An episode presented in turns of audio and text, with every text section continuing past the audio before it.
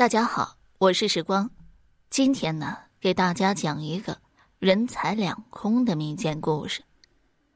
达山是聊城有名的财主，他家财万贯，却也是抠门之极。一年到头啊，除了春节，家中是几乎不沾荤腥的，众人都叫他铁公鸡。这天，孔达山想着自家的西瓜田里的西瓜该熟了。他担心仆人偷吃，就亲自去瓜田里看看。烈日当空，孔达山到达瓜田时已满头大汗，他就靠在树荫底下歇息会儿。有个外向打扮的男子走到他面前，拿着一张纸向孔达山问询。孔达山接过一看，居然是张藏宝图。男子告诉他，他叫杨国寿，祖上曾在这里啊行商做买卖。后来，父亲不争气，染上了赌博，败光了家产，被迫举家迁居外地。上个月啊，杨国寿祖母病故，去世之前呢，偷偷把这张藏宝图交给他，说是他祖父悄悄给他留了一半财产。原来他祖父见儿子不争气，暗地里把一半财产藏在了几处地方，具体藏匿地点就在这张图上。杨国寿安葬好了祖母，只身来到这里，但他阔别家乡许久，实在是无从找起。正巧遇见孔达山，就来问询。杨国寿盯着藏宝图，久不作声，就问道：“这位老爷，你若是能帮我把这图上的地点一一找到，杨某愿意把所获的财物一半赠与你。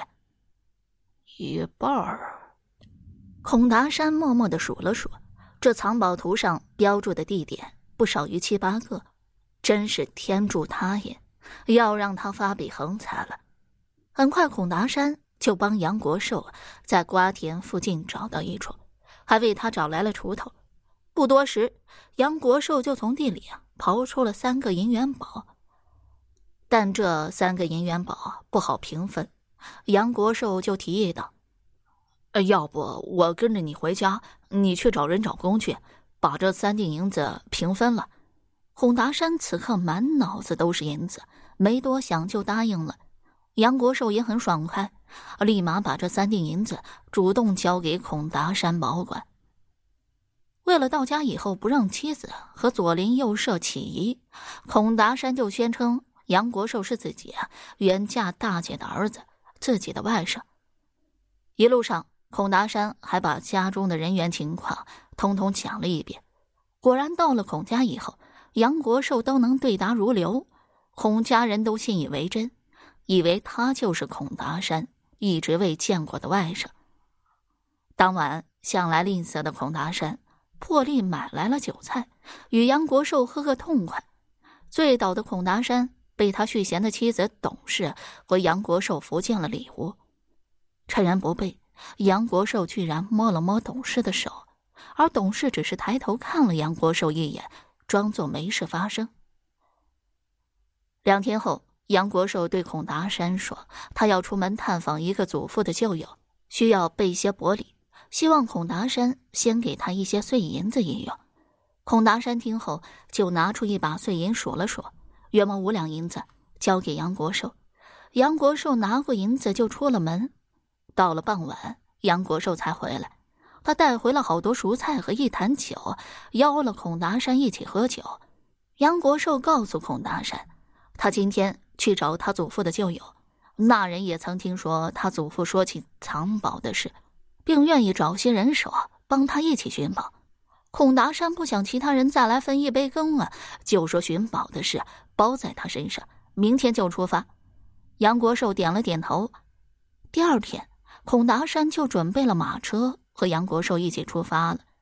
他们先来到城南的废弃的土地庙，在一棵老槐树下挖到了一坛银子。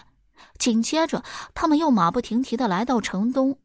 马车刚在城东一处老宅停下，却见里面窜出来五个蒙面黑衣人，把孔达山和杨国寿和马车夫团团的围住。为首的黑衣人认出了孔达山。要他家人拿一千两银子换他性命，说完就让杨国寿回孔家报信去。杨国寿灰头土脸的跑回孔家，向董事说了孔达山被掳的事情。救人心切的董事不等孔达山外出进货的继子回来，赶紧命人凑齐了一千两银子，和杨国寿一起匆忙出门去救人去了。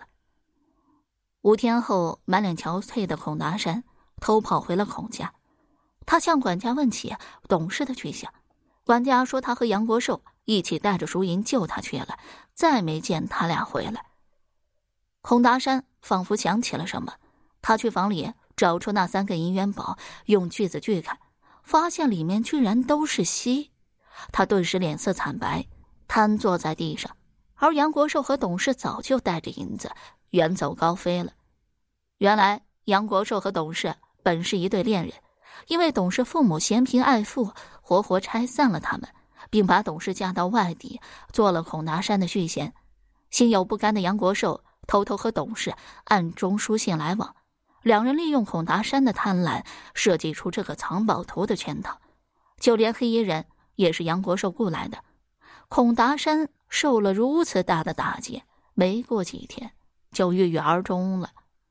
好了，今天这个民间故事我就讲完了。如果你还对其他民间故事感兴趣的话，点个关注，来个赞。我接下来还会为你讲更多。更加精彩的民间故事。